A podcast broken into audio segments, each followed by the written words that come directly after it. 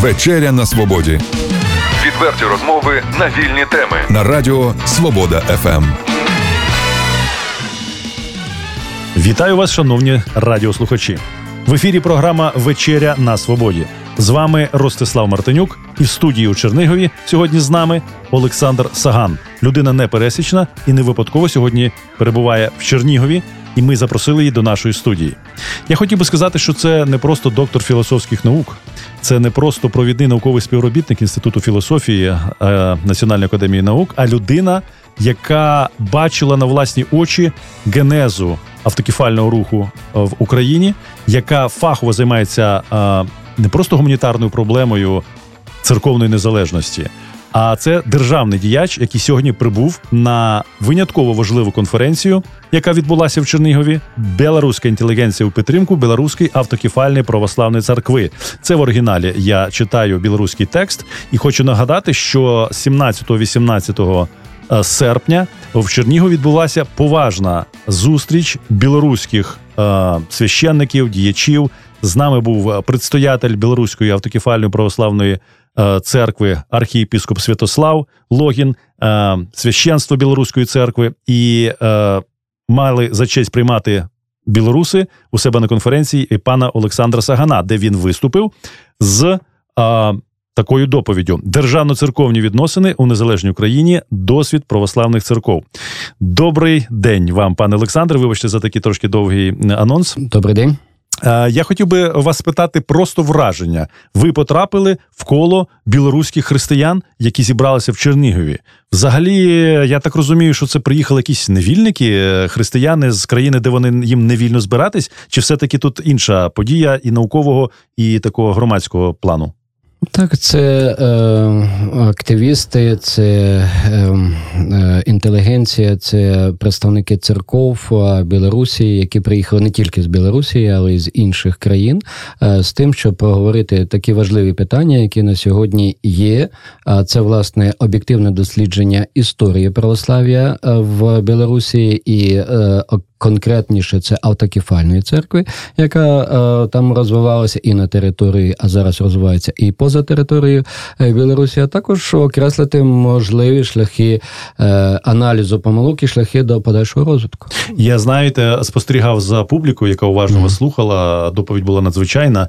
І коли ви сказали одну таку просту річ з від 11 жовтня 2018 року Канонічні права, якщо вони були московської патріархії на Білорусь, вичерпані. І сьогодні в залі разом з нами в Чернігові сиділи християни, які не мають е, ніяких боргів перед Москвою. І сьогодні можна говорити, що будь-який момент може постати легітимна, канонічно визнана, дептихіальна білоруська автокефальна православна церква. Чи так?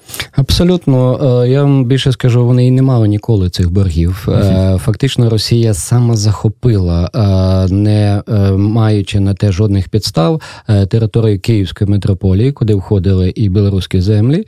І на сьогодні дійсно склалася унікальна унікальна ситуація, про е, про яку вже давно мріяли і українці, і я думаю, і білоруси.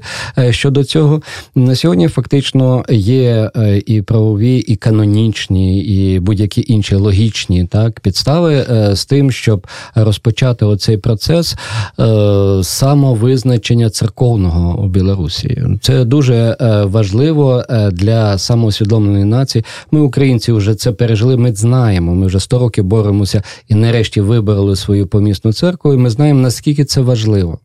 А важливо е, добре, як пояснити людині, яка не ходить до церкви, чому важливе церковне питання для білорусів, для українців в теперішній час?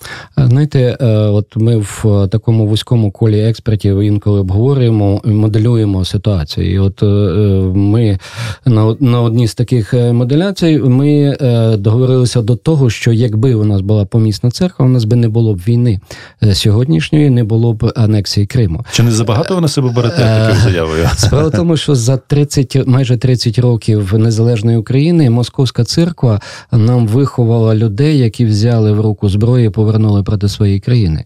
А це я вам скажу, е, попри те, що там є і російські найманці на східних територіях, так але є і значна частина тих людей, які їх підтримують. Ну, От тут, у, у е, цьому я- біда. Я думаю, що тут е, йдеться не просто навіть про зброю, хоча ці злочини задокументовані, і справді є люди, які були адептами московського патріархату, і вони воювали з релігійних мотивів проти України. Ну, так, е, православну армію ніхто не відміняв, і ми те, це теж пам'ятаємо. Православна ми- армія це таке незаконне збройне груповання на території окупованої Російською Федерацією на Донбасі. Так, так. І е, також е, йдеться про те, що люди з іконами виходили, зупиняли наші військові колони і не давали їм можливості просуватися е, далі. І багато інших е, можна е, прикладів е, навести на сьогодні. Слава Богу, це документується. Є вже е, організації громадські, які навіть спеціалізуються е, на цих питаннях. Але ми говоримо про інше. Ми говоримо про е, базову тенденцію. Нам принесли руський мір як ідеологічний сурогат, як продукт, і цей руський мір власне почав підміняти нам нашу історію і наше сприйняття себе в світі. Знаєте, коли я довго не міг повірити, але греки підтвердили це, коли Кирил приїхав 31 серпня 2018 року е, на фанар е, з тим, щоб відмовити Варфоломія від е, надання Томосу, Йдеться про Кирила Гундяєва, предстоятеля Кирила РПЦ. Гундяєва, предстоятеля РПЦ, то два аргументи він застосував для того, щоб ну, унеможливити наш Томос. Перший, українці не мають своєї мови. Нашу мову придумали за його версією греко-католики. Це ще чергова версія. Е, Ну, Нам її так. придумали і поляки, і австрійський генштаб. Хто тільки вже не придумував. Він приїхав з офіційним вимогою. І друге, що українці і росіяни це один народ, а одному народу два томоси не даються. Мгм. Розумієте? Е, Це рівень сприйняття московської патріархії українців і нашої історії, і нашої культури. Тобто, фактично йдеться про те, що московська патріархія сьогодні і в Білорусі, і в Україні виконує роль шовністичного шовіністичного ретранслятора таких от ідей найбільш крайніх і найбільш не пов'язаних з реальністю, а тільки з е, феноменом е, московського національного шовінізму. Ну не тільки ретранслятора, але ще і е, генератора. Адепта. Е, Тому що ідея руського міра була створена в надрах Московської патріархії. Е, Оцей всесвітній руський національний собор це була ідея Кирила Гундяєва, і він її довгий час якби вів. І він з від першого собору і досі він головує на цих соборах. Тому е, це той ідеологічний продукт, який вони принесли владі, сказали: ось ми, е, ми вам е, можемо допомогти. Ми пропонуємо свої послуги. Розумієте, і потім це все почало звучати з українських амвонів. І коли зараз зусиллями активістів ми добилися того, що в московських е, церквах, е, тобто УПЦ Московського патріархату, уже не звучать е, прямі е, звинувачення там української армії чи там е, е, тези про те, що у нас громадянська війна і все інше, у нас звучать інші мотиви. Вони переконують українців в тому, що ця держава не має перспектив, що їдьте звідси, для чого вам ця держава тут ніколи нічого не буде. Коли е, величезна армія. А це десь 11 тисяч священників працює щонеділі, щотижня е, з такими постулатами, то зрозуміло, що певна частина населення піддається на таку агітацію. А що можна сказати, все-таки ми говоримо в контексті е, безпрецедентної, як вважаю, зустрічі е, білоруських християн, православних християн в Чернігові. Яка який досвід, на вашу думку, ми можемо почерпнути саме в білоруській церковній ситуації, оскільки як би там не було, але білоруська церковна ситуація вона трагічніша, драматичніша, і тут можна безліч епітетів додавати. Який досвід? Так, е, ну найголовніше, що я е, би порадив, і я про це сьогодні говорив е, на конференції, про те, що найголовніше це інформація. Люди в полоні інших міфологій, інших схем, інших міфів, і ці міфи російські. Вони придумали як для українців іншу історію для нас. Вони точно так придумали для білорусів іншу історію. І на сьогодні найголовніше це об'єктивна об'єктивна е, історія їхньої церкви, е, яка на сьогодні ще не написана. Е, На сьогодні проводяться розвідки, але вони мають, я так зрозумів, із виступів мають певну е, тенденцію до того, що вони впираються в закриту інформацію. Так, вони В- згадували кілька разів, архіви в Білорусі так. закриті. е, які впираються в архіви, де власне і можна подивитися, яким чином. А я думаю, що це були спецоперації, як і в Україні, те, що ми бачили, е, спецоперації проти е, і е, автокефальних церков, і навіть проти е, власне. Тихонівської церкви, якщо брати початок століття, або проти там Київського патріархату, якщо брати е, початок е, там е, кінець 20-го, початок 21-го. Тобто на По сьогодні... лікалах працюють московити. Воно, воно якби коли один раз працювало, воно сподобалося, воно робоча міх, робоча, скажімо, модель. Версія Вони її зрозуміло, що використовують. І нам сьогодні треба дати людям інформацію. Зараз в Україні та ж сама інформаційна війна ведеться. Я в тих же каналах. е, навіть їжу по Україні мені кажуть: ой, це Томас неправильний, це Томас е, е, такий, Томас такий. Вибачте, я кажу, от звідки ви цю інформацію взяли? Е, вони беруть це із церкви.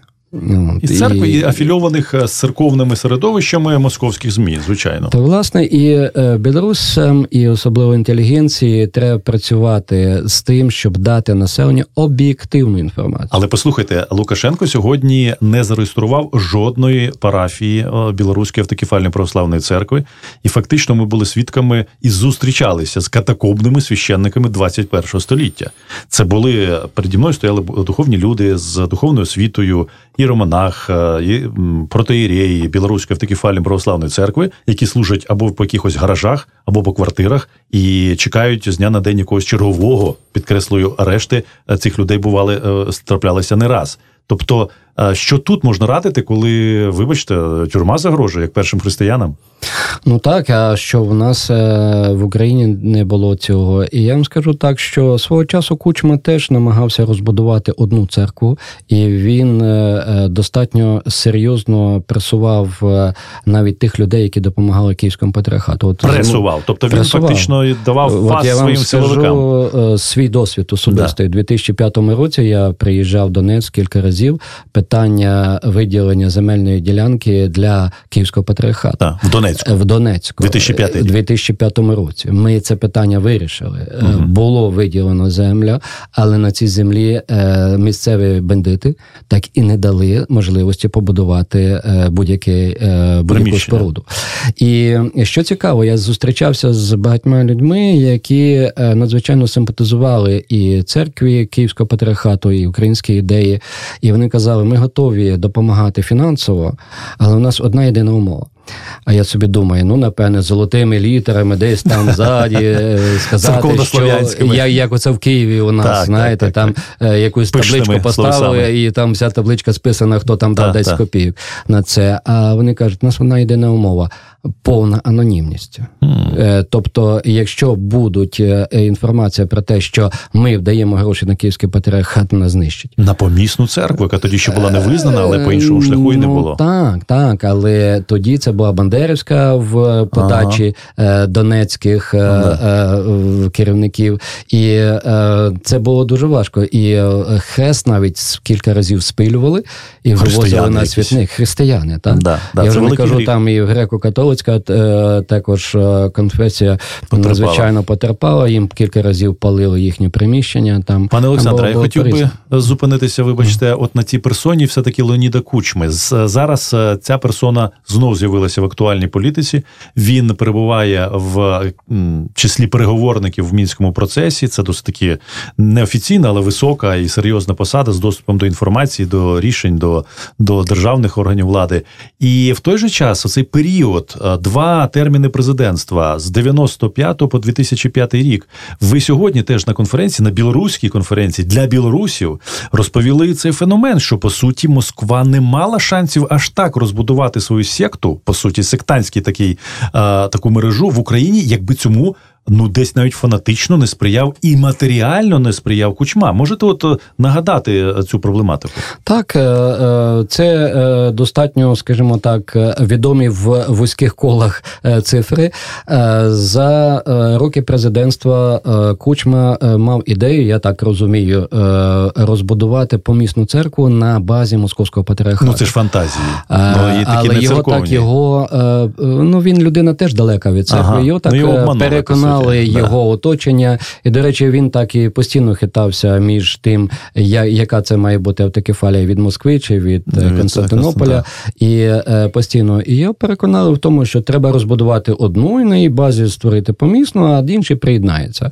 Отака була модель. Ну так, і... і типу, знаєте, що от у нас буде велика церква, Москва нас визнає. Ми великі. Абсолютно, його фактично використав темно а, е, в так. цьому плані. Він як е, директор техні... технар, директор заводу. Я думаю, що він глибоко не вникав в ці процеси. Але, але не робив біди. Ви сказали, скільки передали споруд? оточення воно використало, і була дуже чітка програма передавати нерухомість тільки московському патріархату. І у нас, от по Чернігівщині, я дивився цифри: 248 храмів і монастирів було передано за часи правління кучми тільки по Чернігівщині. 248. Я вам скажу, що всі албанські автокефальні православні церкви, по-моєму, не більше 50 храмів, а тільки і 12 тут... тільки передали київському патріархату, із них 8 – це в пристосованих приміщеннях. Це фактично приватні будинки, перероблені під е, якісь е, маленькі або каплички, або церкву, е, церковці. І е, оце першою ластівкою після цього стала Катеринівська церква, за яку боролася вся Україна. До речі, Чер... так чернівчани знають цю історію, переживали її і знають, що був знищений тоді ж один із найкрасивіших. Був в цьому музеї музеїв декоратив українського декоративного мистецтва, який повністю була експозиція повністю ліквідована. І, до речі, ніхто за це не відповів. Це теж питання до тодішньої влади і до тодішніх очільників і силових структур, і очільників міста і області. Ну я хотів би наголосити, що сьогодні московська патріархія має на території області дві єпархії. Вона активно розбудовується сьогодні. Навіть з початком українсько-російської війни вона не зупинилася. Центр одної єпархії в Чернігові, е, другої єпархії в Ніжині. Mm-hmm. І в принципі, не вдаючися в якісь такі скабрьозні подробиці, але можна сказати, що у владики Амвросія Полікопи, які очолюють Чернігівську кафедру, наскільки це відомо з відкритих джерел, діти живуть в Російській Федерації, працюють там. Таке є відоме підприємство Софріно. От а, в Ніжині очолює кафедру теж серйозна людина в московській церковній ієрархії, і я так розумію, спецслужбійській ієрархії.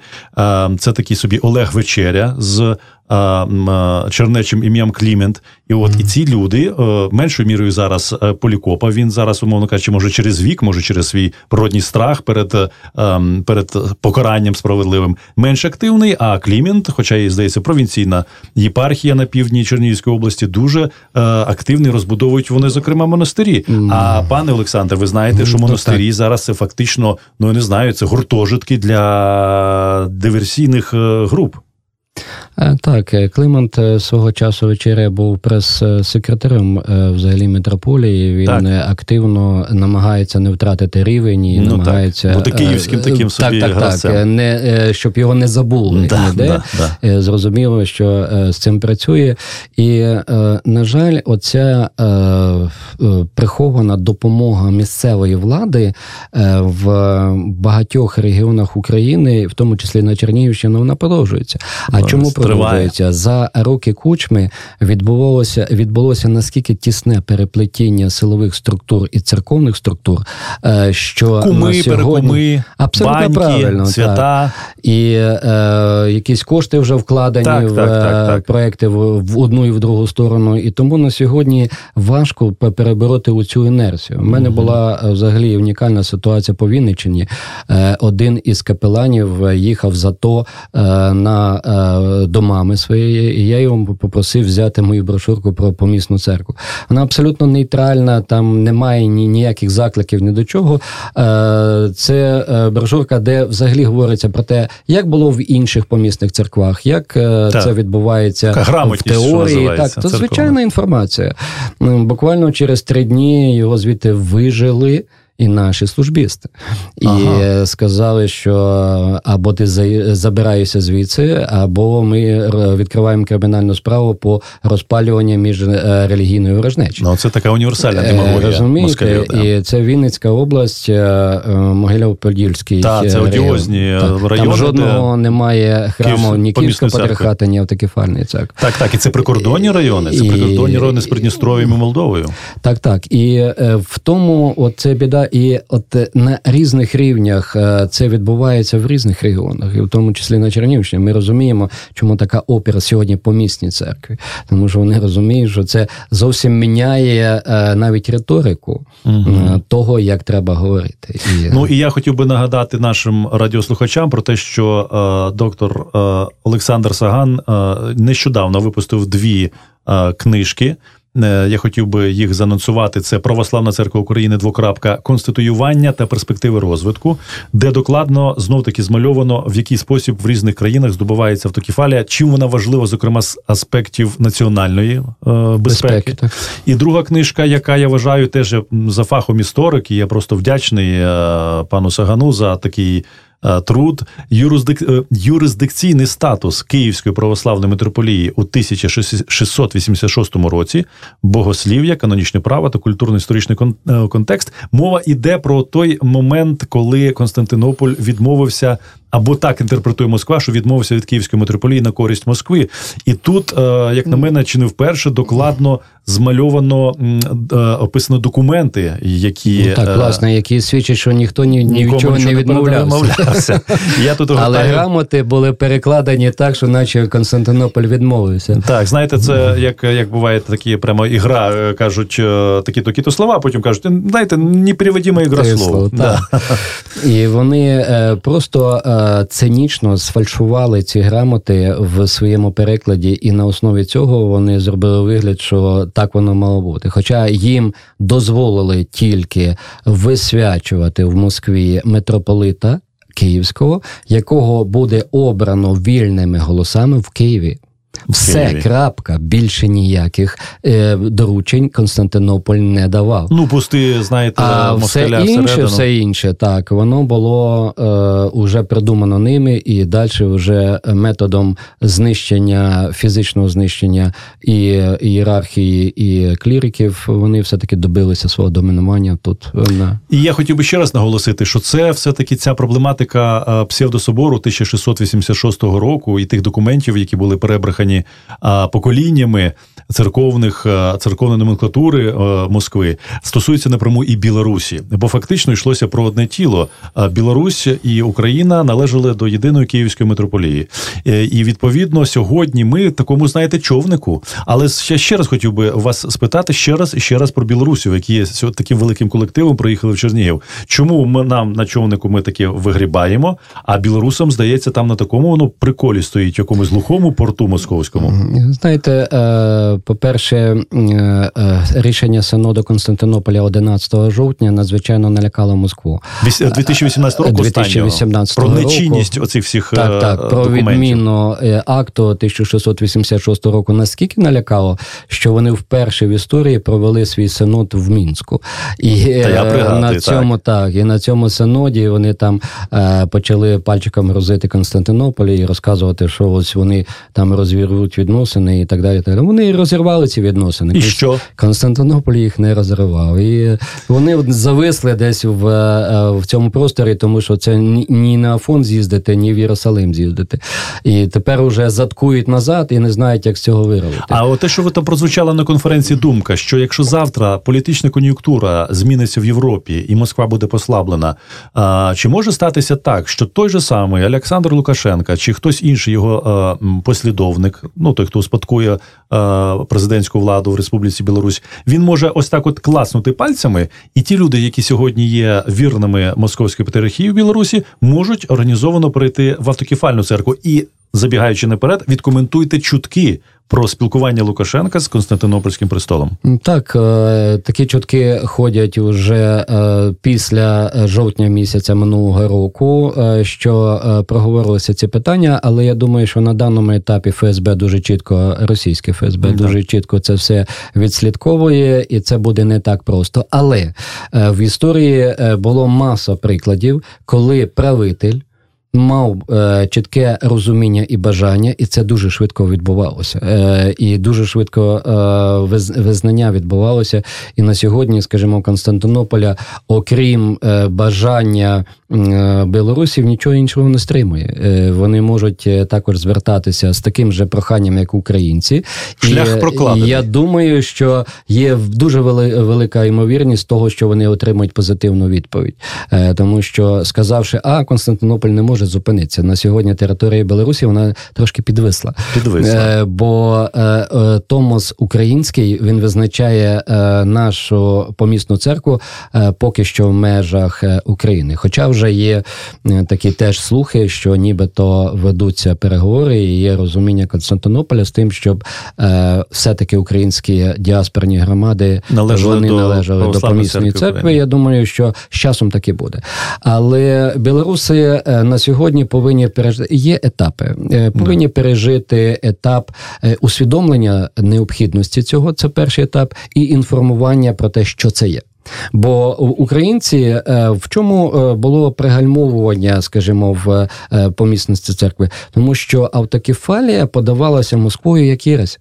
Да, да. Це при тому, що вони самі автокефальні. Ну так, і це виглядало як такий, знаєте, парадокс. Так, так, так. Вони, е, ну скажімо, з канонічної точки зору робили неймовірно е, ідіотські речі, але тим не менше в їхній лозиці це лягало, бо це були політичні речі. Так. І тому е, на сьогодні ми говоримо про те, що і до сих пір ми повинні українцям давати об'єктивну інформацію. В Білорусі це взагалі не почата робота, бо ця інформація вона не приходить. Ми багато е, дуже знаєте е, надії покладаємо на інтернет, на е, отакі традиційні засоби масової інформації, які виявляється не працюють. Чому? Тому що і білорусам, і українцям так багато брехали, ну, так. що уже ця інформація ними фільтрується наскільки багато, що інколи і не можна достукатися до цієї сутності до людини. Так і тому особиста розмова, книжка роздуми, логіка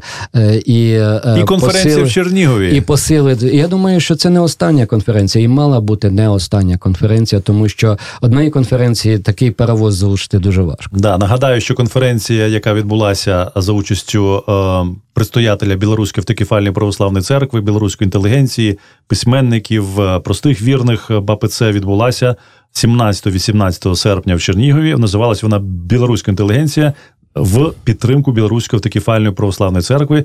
А в цій конференції представницькій взяв участь і Олександр Саган, доктор філософських наук, професор, провідний науковий співробітник інституту філософії імені Сковороди НАН. України, ну і завершуючи нашу програму, і дякуючи вам за те, що ви е, знайшли час відвідати нашу студію. Я хотів би спитати: знаєте, все таки конференція почалася молитвою. Отче наш білоруською мовою. Ви для вас це був сюрприз? Взагалі, як звучить білоруська мова як богослужбова? Е, цікаво, але ну я вже е, якби мав досвід е, спілкування з білорусами і чув цю молитву. Я вам скажу, що для мене от дуже комфортно слухати білоруську. Я навіть їдучи на конференцію, навіть почав перекладач. Думаю, як би моя виступ звучав, звучав білоруською. білоруською, але зрозумів, що не потягну. Там Це без, навички без, без навичок, наголоси особливо і так далі. Але е, це є слав'янська мова. Ми дуже близькі народи. І сьогодні е, виступи українською, і білоруською для всіх комфортно зрозумілі. Я думаю, не на було 90... перекладача. До речі, так так на 99% я принаймні все розумів, що говорилося. Емоції були спільні так, і українців, і білорусів. Тобто і, було очевидно, що е, розуміли на відміну від російської мови, де для росіян є великі проблеми. Ну так. це не будемо від, відступати. Чому? Але тут наскільки це близько, і наскільки це для мене е, близько, наскільки от е, деякі слова, які я колись в дитинстві навіть чув, е, у нас вони вже виходять з обігу, а Так, вони так, тут за, законсервувалися. законсервувалися і залишаються. От для мене це дуже комфортно. Ну так, і можна сказати і нагадати, що Білорусь наш найбільший північний сусід. Це теж православні християни, які виборюють автокефальний статус Білоруської православної церкви. І сьогодні ми можемо пишатися тим, що Чернігів став містом, де консолідуються, зокрема, білоруські сили, які борються за е, канонічну автокефалію, за духовний суверенітет, за безпеку в Європі, за опір агресії Російської Федерації як в Україну, так і Росію, так і так і до Білорусі. Хотів би наголосити, що в програмних документах і в підсумкових документах цієї конференції прозвучала і не раз фраза агресія Російської Федерації до України. А, окупація Російської Федерації Донбасу і Криму, і знаєте, такі приємні і насправді чесні фрази про те, що сьогодні українська нація перебуває в драматичній, але священній боротьбі проти варвара. Це було саме вжито білорусами слово і поняття щодо агресора як варвар. А я хотів би ще раз подякувати пану Олександру Сагану за цю зустріч і побажати нам всього найкращого. Молимося Богу і віримо в все у все найкраще. Ну, все добре. Дякую. Відверті розмови на вільні теми у програмі Вечеря на свободі. Тричі на тиждень у понеділок, середу і п'ятницю о 18.00. на радіо Свобода ФМ.